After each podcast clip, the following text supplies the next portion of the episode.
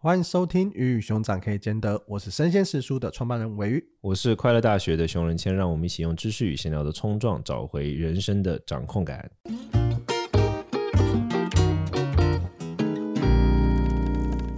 今天要聊的话题就是成熟，你觉得你成熟吗？还 OK 吧？你家有奥特曼这些东西吗？当然我我没有任何意见了，我没有任何意见，只是一般来说会有这种东西都会被称为男孩啊。你觉得是男孩还是男人？我觉得我生完小孩之后。刚成为男人，我觉得就两个阶段啦。一个阶段是可能在变成主管，然后开公司，然后变成爸爸。我觉得就是有了责任扛在身上之后，对，逼着你不得不去承受。哦，所以你的成熟是被逼出来的。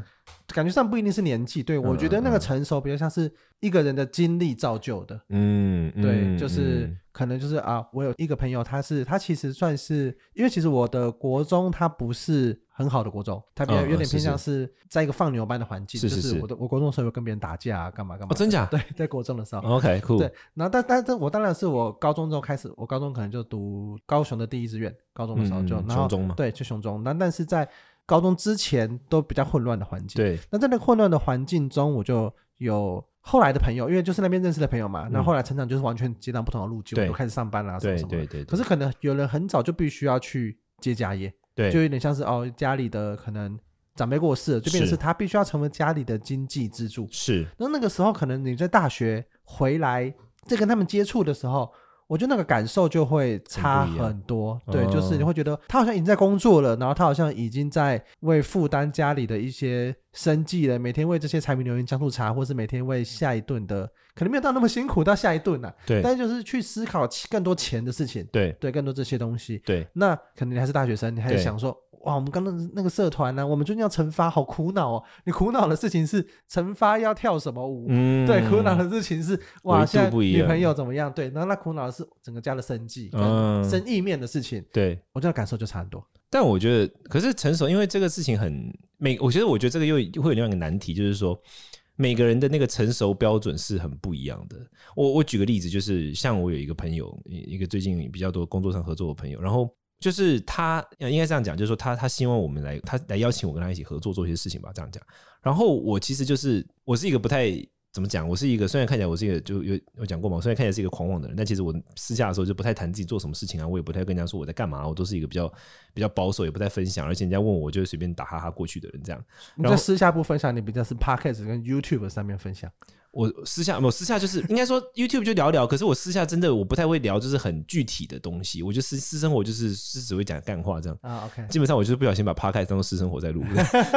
我私生活就讲干话的。然后我印象很深刻，就是说他一直想要问我一些工作上的事情，他一直想要问我一些工作上的一些对他的意见。然后我其实一开始跟他说，我觉得会很难给他意见。然后到后来有一天，就是他就很诚心的逼问我，他就 corner 我。英文讲 corner me，他就是把我逼到一个角落，他就把我约，他壁咚你，差不多这个意思。对对，他壁咚我，他就是把我约出来吃饭，然后就是追问我这样。然后我会觉得好，你那么有诚意，我就跟你聊一下。然后我就问了他一些他的成长背景。然后我必须承认，他以他的成长背景来看，比如说他可能大学不需要缴学贷啊，然后家里的环境相对、呃、就是优渥，对，然后他也不需要去接家，也是没有这个问题。可是他也不需要担心家里面，他是在这样的情况之下，然后同时他又具备一些优点。所以呢，在职场上也遇到不少贵人。他在这样的情况之下，以这些背景来看，那他是一个我觉得很成功的人，因为他非常非常努力，这是很好的优点。可是因为我完全不是这样的背景，我是一个就是土狗啊，我是什么十三岁就开始就在国外长大，然后就在山上喜马拉雅山上的山村开始努力读书这种长大。牧羊的小孩，对对对，我是山贼嘛，我常常讲。所以我是在这样的环境中长大的，因此我具备了某些才能，或者说我具备了某些基础知识，跟他是不共享的。因为我对我来说，这些是基础能力，可是他可能没有。所以我就会觉得说，其实要我去给他建议，其实会很难，因为我会给他建议的很多东西，可能是建立在我的基础认知之上，然后才能给他的建议。但他没有那样的能力。然而，我也不能否认，在他的那个背景之下，他已经算成熟，或者说在他那个背景之下，他已经算努力。所以我的意思就是说，其实成熟好像每个人真的是很难用一个统一标准说，比如说。你去开始承担家业才叫成熟，或者说你开始承担谁的生计才叫成熟。有可能有人很幸运啊，一辈子。我就听过一个故事，诶，就是我身边的人告诉我，就是说他的一个朋友，女生家里非常有钱，结婚的时候，女生的爸爸上台的时候致辞说，他的梦想就是希望可以一辈子养他的女儿跟他的女婿以及他们未来的外孙。归给会啊，爸爸都这样讲了。所以你就可以想到，他其实不需要去去去，当然可爸喝醉了，但你就 在这里事实，真的是，但你会在这种场合这样讲，你其实就知道他真心这样想啊。所以有些人你又很难去要求说，哦，你要照顾好自己才叫成熟。其实对他来说，他人生没有这个必要，因为有别人抢着要照顾他，所以好像很难有一个知道标准。你要从客观上很难有一个标准，他可能只会来到一些主观的一些意识上的东西或什么。你你你觉得呢？我必须要说啦，就是这样子的，没有，我说这样子的状态，他可能也是某种程度来说是一个成熟的标准。谁？就是你可以没有，你可以接受这个世界它是多面向的，跟它的标准不是恒定的，不是单一的。没有，对 对。我想说在讲谁？对，没有，对。但我就想说，就是这种某种某种程度来说，因为我们可能讲说一个社会发展到某种成熟的社会，对，你是可以包容多元的族群的，对，你是可以包容多元的身份的，对。各个国家的人都可以这里成为一个民族的容忍，tolerant 容忍这样的感觉，容忍是成熟的一个重要要件。对，等于说这个结论嘛，没错。所以我觉得说，你一个是容忍，第一个是你知道这世界的标准它是复杂的，对，对，它不是简单，它不是左派右派，它不是就是黑与白这样这样子，它中间是有非常多的维度，光谱的维度。对，我觉得你认知到，而且你也能理解跟接受这件事情，对，我觉得它也是一种成熟的象征。对，可是要变成一个容忍的人很难的，因为有些人他一辈子就选择，我就想要躲在我的舒适圈，就是我直接把跟我的价值观不符的所有东西判断为异端，因为这比较轻松啊。对很多人来说，这样比较轻松啊。宗教是不是很容易这样？宗教容易这样，可是我觉得我我现在感受到，其实不只是宗教容易这样，我发现很多人本能上都容易这样。我我举个例子，我觉得我觉得最典型的例子就是爱情。我后来发现，我们好像很少谈到这种比较软的东西。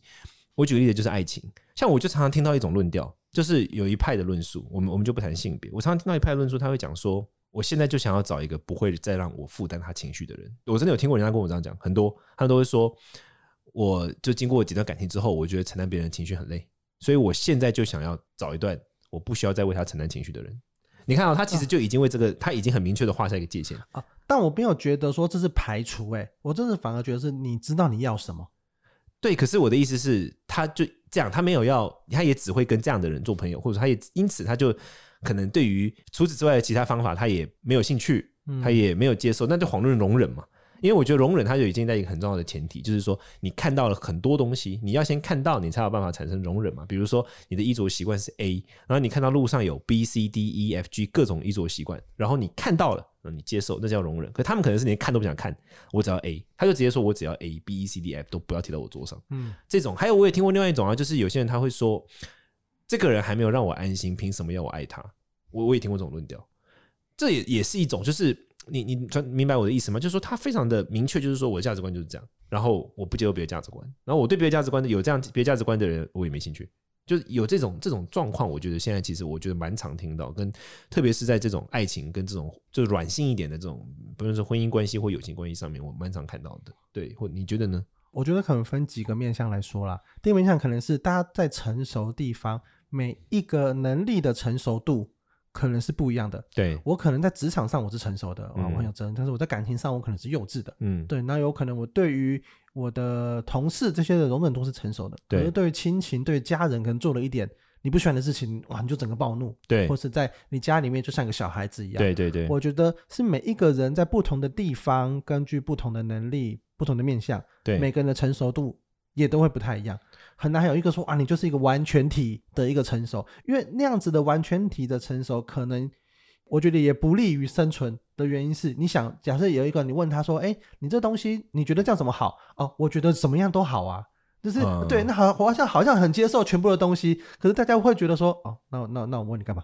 对，对，我觉得很容易会这样。那你看到你像网红，那些网红什么样子的人红，就是可能他就觉得说，以政党来看，我泡某一个政党的人，我的非常明确啊，我就很容易有聚众，很容易吸引人。对，是反而其实大家喜欢你这样不成熟的发言，因为某种程度来说，可能我说不出口，但是他帮我说出来。对，所以这样子的人是我喜欢的。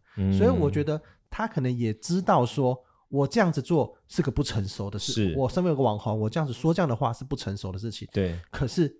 这样子能帮我聚众，对，这样子能够帮我吸引到我的铁粉，对，所以我今天这样做。对，我觉得某种程度来说，成熟可能是一种个性，嗯，可是不成熟也会成为一种个性，对，然后这些不同的个性会吸引到不同的人。我讲到这个，我就有一个刚刚在开始有跟你分享的故事，我觉得这故事就太惊人，我想跟大家分享。就是反正我就是呃朋友比较多元，然后其中有一群朋友就是他们相对于善于操作社群，然后他们也。就就所谓的 influencer 嘛，因为台湾叫 KOL 的这类朋友。然后有一次我就在一个情况之下就参加一个像这样的聚会，然后其中有一个相对知名的一个 KOL。然后他就我们在聊天，那他很厉害嘛，因为他是他知道，比如说怎么样发文，他知道怎么样的文案，大家会看到。到时候我们会把账号列在我们的资讯栏。哦，这时叔，哎，这个是一个时叔的节目哈，啊，那个有问题的话，麻烦就找时叔哈。然后呢，他就反正他就非常，就上面工作上很强了，应该这样讲，工作上很厉害了，然后也很知道自己怎么去呈现自己想呈现的东西，这很厉害。这方面我觉得真的是成熟到不行，厉害。但那一天我印象太深刻了，我们就聚餐，然后大家就在他们就在聊，就是我我是被邀请去的。就他们本来就聚餐，那就邀请我去，我就我就反正就吃饭嘛，我就听听他们讲什么。就这位他就讲说，他说他觉得他现在越来越独立跟进步，然后他很认真的跟旁边的人说，因为他现在上个礼拜呢，他以前叫 Uber Eats 就是外送，吃完之后就是他的餐盒可能就会放在桌上，但他上礼拜有两次自己亲手拿去垃圾桶丢。他觉得这就是成熟与进步，你在放空吗？然后他觉得这是成熟与进步，然后重点是旁边的人还夸赞他哦，说好棒，你拿自己拿去丢了。然后我那时候真的，我我马上让我自己进入灵魂放空状态，我要控制自己不要炸他。我就啊啊啊，然后低头吃东西的。对我，你会发现其实每个人真的像对我来说这是不可想象的。我大概十二岁，我在佛学院读书，我就要洗两百个人的碗，因为我们叫轮子嘛。对，我就啊，这个还需要教吗？就就这样，就会变这样。所以其实你没办法说什么，因为。每个人的生活经历差，对每个人的成熟跟生活经历真的差太多，所以那那还是回到命题，你觉得成熟的标准是什么？有没有一个你觉得比较一致性的？最早前面讲到，我觉得是责任这件事情。对对，因为我觉得生活中我们可能很强调说你要顺心而为啊，你要做你喜欢的事情啊，你要做你开心的事情，可是很多时候。生活就是有那么多的事情，然后有些事情它不一定是你喜欢的，就像就像刚刚讲的那个，他可能喜欢享受美食，对，可是丢垃圾这件事情就是不是他喜欢做的，或者是有别人帮他做的，他一直以来都是承受着啊、嗯哦，我东西放在这里，隔天起来他就会不见，对，对他也没有觉得这是一个精灵，对，家里面家庭小精灵，精灵都比呢，对。像是这样子的人存在哈，或者是啊，有富裕一点，他家里就是有呃佣人，像这样子的状态，他本来就不用去负担这件事情。对。可是什么时候他发现这个东西变他的责任，可能是某一天他搬出去住了，嗯，或者是他家道中落，他没有办法，嗯、家里没有办法负担那么多的佣人，那么多的事情，或者是他今天出社会去工作，他变成了母亲，他有本来不属于他的事情变成他的事情，而他把它扛下来的时候，我觉得这样是一个。蜕变，把责任扛起来这件事情是一个成熟的过程。但我觉得，如果是这样的话，它会产生一个我们对于这个主题命题上的改变，就是其实没有所谓的成熟的一个标准，只有成熟是一个光谱，就是我变得越来越成熟，但没有一条线说这之后就叫成熟。对，因为你看到像我们两个，我觉得最典型，我们是创业家，你会做账吗？嗯，以前会。你对于公司的那个什么出货系统，你熟悉吗？不熟悉，不熟悉。就是这样，我我也会不超不，我超不会看账。我到现在还是不会看账。我到现在就是连开收据跟发发票，我都打给我同事问他说，到底是要收据还是发票？我到现在还不记得。所以你看，这就是我们无法掌握的东西。所以从这个角度来看，其实我们相对不成熟。我们对于这个责任，我们其实扛不住。然而，变成是说，它其实只会有一个你越来越成熟的过程，但没有办法一刀切说，OK，这条线在这里哦，过了这边就叫做成熟。过这条线之前啊，麻烦你你不成熟，好像很难，因为我们都会在某个地方不成熟，而且特别是。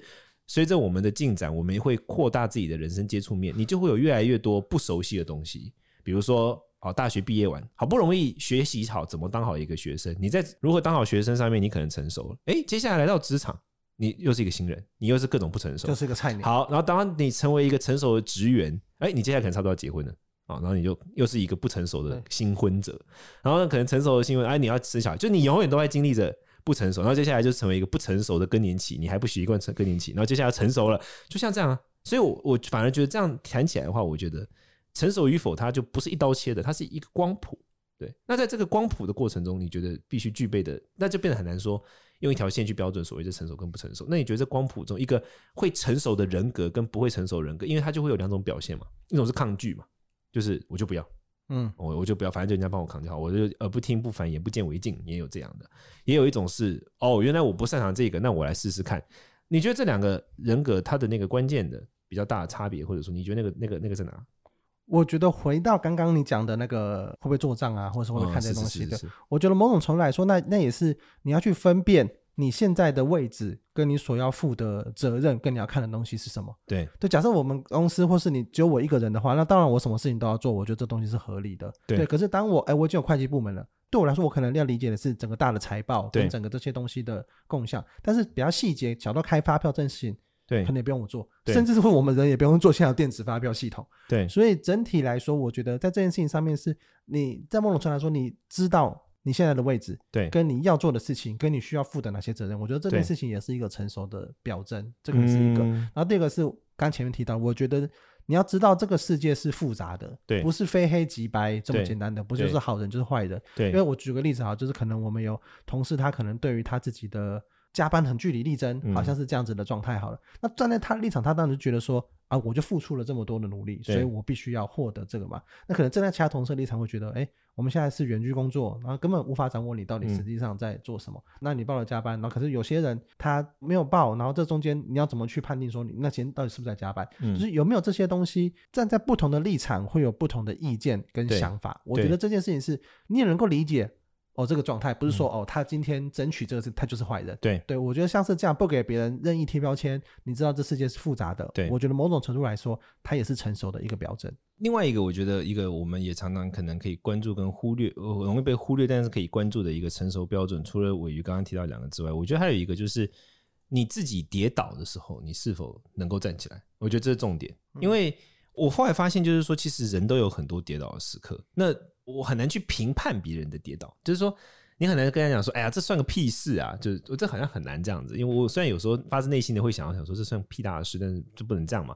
因为其实真的对每个人来说，也有可能我自己觉得很地狱的事，对其他人来说是个屁大的事啊。的确也发生过啊，所以我后来就很真切的觉得说，好像不能说是别人的那个问题。就比如说像我自己，我就发现我自己在管理我的公司，那我就有一些我觉得很困难的事，就我觉得。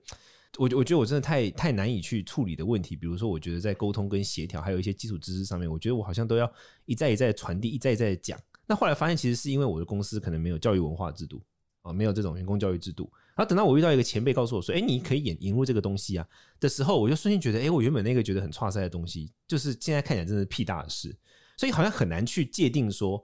别人怎么样的事情是好，或别人怎么样是坏，就是好像很难去界定。你这样叫负责，你那样叫不负责，或什么。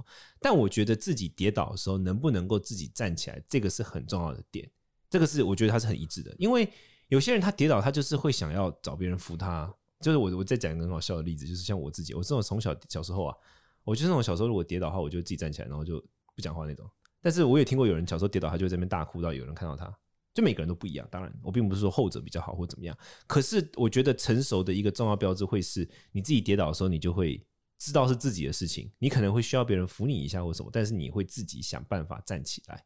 你你认同吗？对于这件事，这种人格，我觉得才叫成熟的人格。因为我们刚刚讲了嘛，成熟不是一条线，它是一个光谱。那怎么样的人会一直往成熟发展呢？嗯、我觉得是那种他遇到问题的时候，他会自己想要去解决自己的问题的那种。嗯。你刚刚讲的，我觉得分两个面向，一个面向是关于治愈能力，我觉得就是你遇到了挫折，你遇到了受伤之后，你怎么样去自我疗愈？对，它有各种的找方法嘛，像我们其实前几集都有蛮多去提到，对对，你怎么样去找一个方法？你可以找人聊天，找人陪伴，就是你会找到方法去疗愈自己。对，你有一种治愈的能力，我觉得这种可能是成熟的象征，才不会像玻璃一样一破就碎了。对对，其实对有一本书在讲反脆弱，反脆弱其实就是有点像是坚韧的感觉。超爱那本书，对，就是。东西不是为何我们培养了玻璃心的世代？对，这这这这这这个这本书里面，我真的想发给全世界每个人送他一本。对不起，也有提及这件事情。我觉得，我觉得其实就是怎么样去做到有坚韧程度的心智，有坚韧程度的脑袋。我觉得这件事情是让你在，因为你不可能完全避免不受伤。对，就是。生活就是一个那么困难的事情，对对对，你一定会受伤，然后你也一定会遇到挫折，一定会遇到你不喜欢的事情。对，但是你怎么从中恢复？你能恢复得多快？我觉得这你刚刚讲的是治愈能力，某种程度来说是一个象征。然后第二个，我觉得延伸到的是自己找到解决的方法。嗯，你刚刚讲的这两个听下来，感觉上是自己能做出决定跟判断，或者从独立思考，或者是这样的东西，可能对你来说。是成熟的象征，对，是不是这样觉得？是这样觉得。可是我觉得另外一步更重要的事情是，可以先分辨你要先处理什么。什么意思？就是说，我觉得其实每个人都会怕挫折或什么，就创赛的时候会。但是我觉得你要具备一个能力，就是我可以先把情绪跟事件分开处理。当然，我觉得先分开之后，每个人他的价值判断会不一样。像我就是那种，我会把情绪放到最后面，我先把事件都搞定了。然后再处理情绪的人，那有些人他当然可能就是情绪太强烈，他没有办法，他就是会被情绪困住，也有这样。但我觉得至少一定要分得出来，就是我现在要先处理情绪，我再去处理事件，或者是我先处理事件再处理情绪。我觉得这个很重要。然后再来就是，当你有这个基础之后，就不要怕，因为我觉得怕是那种很本能的反应。比如说对于剉赛啊，对你恐惧，就是觉得完蛋，这事情崩溃了，我的世界怎么变这样？就是你会觉得啊，完蛋，就是在我觉得这种认知很正常。特别是现代人，其实我觉得。大家其实蛮缺乏，就是很像这个跟宗教没有关系，但是很传统那种所谓的师徒制，就是你生命其实很缺乏一个导师。就比如说，当你遇到这个问题的时候，你该去问谁？不一定是什么，就是创业怎么办，还是什么，往往都是跟人很，都是一些很基本的问题。比如说，我当初做了那个选择，导致我现在那时候对我来说是正确，可是我现在却变得很麻烦。比如说，我当初选择跟家人一起工作，哦，家人一开始最好动员，但后面发现，天哪，开始要分配很具体的东西的时候。好像要拆撕破脸了，讲也不对，不讲也不对。我我有一个朋友也是这样啊，我每次跟他讲电话，我都在都在闹他，就是他有交往一个很久的对象，从大学毕业后吧，然后现在将近三十，然后那个对象可能想要跟他结婚，但他不想，然后他不知道怎么办，他就跟我说怎么办，我我就我就我就讲他，我就刁他，我说你这样很渣欸，就是你知道你已经把人家的那个青春耗掉，那你现在不跟他结婚，我说你早就该跟他分手，他他没有办法那时候，然后他就问我说怎么办，就是像这样，就是其实很多时候你身边会有很多这个时刻，就是。不是什么复杂的工作，跟工作一点关系都没有。就是你不知道怎么办，因为你有种恐惧在里面，而且你可能当初下错了几步棋，然后后面感觉好像要整盘皆输了，你又不甘心，就是会有很多这种时刻。那我认为很多这种时刻其实是很需要一种像生命导师或者说一个陪伴者的角色，但没有关系，那是次要的。但第一步，你至少要先能够做好情绪跟事件的分离，就是好，理性上我知道怎么处理。但情绪上，我感到这样，那我先照顾好我的情绪，我再去处理事件，或者是我先去处理事件，我再来照顾好情绪，都可以。但你要分得开。可是因为我常看到的是分不开，分不开就会做很多应激反应。应激反应就是那种，比如说手碰到火，你手就会缩回来，那种本能性的反应，就会有很多这种反应。比如说，他现在好像要跟我逼婚的，那我是不是应该要？呃，我不想接，我就要逃离。对，或者是我，不然我先我先三天不要接他电话好了，就开始往这种很奇怪的方向走，你知道吗？就其实那是因为情绪控制了你，你的行为，那后面就会越来越差。所以我觉得情绪跟行为分开，我觉得这是一个很重要的。当你所谓跌倒，你要自己站起来的时候，治愈能力何其多。其中一种是你先必须将情绪跟能力可以呃事件可以分开，那你才能够针对情绪去进行治愈，或者说去进行照顾吧。我觉得会是这样的一个过程。就像你想做的，从教育到疗愈，我觉得是类似的，就是说处理理性层面的问题跟处理感性层面的问题。那个必须要分开，一定要先分开。谁先谁后，我觉得还好，但是要分得开。嗯，而且我觉得应该说同样都是重要的啦。因为可能过往在比较片面的对于成熟这件事，你会觉得说是个理智的人，好像就完全没有情绪。对，就是完全就是很理性啊，我像一个机器人一样去判断各种事情。可是我觉得长远来看，或者现在其实科学研究或者是整个社会研究更发展的更健全之后，就会发现完全的撇除情绪。对人的伤害也是很大的，非常大的，非常大的。而且人撇除情绪之后，其实就没有办法做出一些有意义的价值性判断，因为情绪这个东西很主观，而意义本身就很主观。所以没有情绪的人，他生命过的是不喜不忧，没有什么感受的，他也很难体会到幸福。当然，他可能不太会体会到痛苦，但是他也体会不到幸福。那当然，相对来说，生而为人，我觉得体会到幸福还是蛮重要的一个能力。所以我我最后想要给的建议就是，像我刚刚特别强调，就是跌倒是很正常。可是跌倒的时候，你不要急着站起来，你得先分清楚，我现在要先照顾一下我的情绪，所以我要先躺在地上一下，还是我站起来之后我再去照顾我情绪，都可以。但你得分出来，不然的话，你就是急急忙忙站起来，站也没站好，然后情绪也没照顾好，那其实就两失。而且这种东西最差赛的就是会养成叫习得性无助，你每次都重复这样，你之后就再也不相信你可以照顾好了。所以人很多人到最后为什么会崩溃，说我怎么每次都搞砸？因为你每一次可能都对自己太急迫了一些，我的观点是像这样的。嗯、对，你有没有什么想跟我们分享？今天我特别觉得独立书店是一个很能够陪伴人、照顾情绪的东西，所以你有没有想要跟我们分享？今天可以给大家一点小陪伴的句子呢？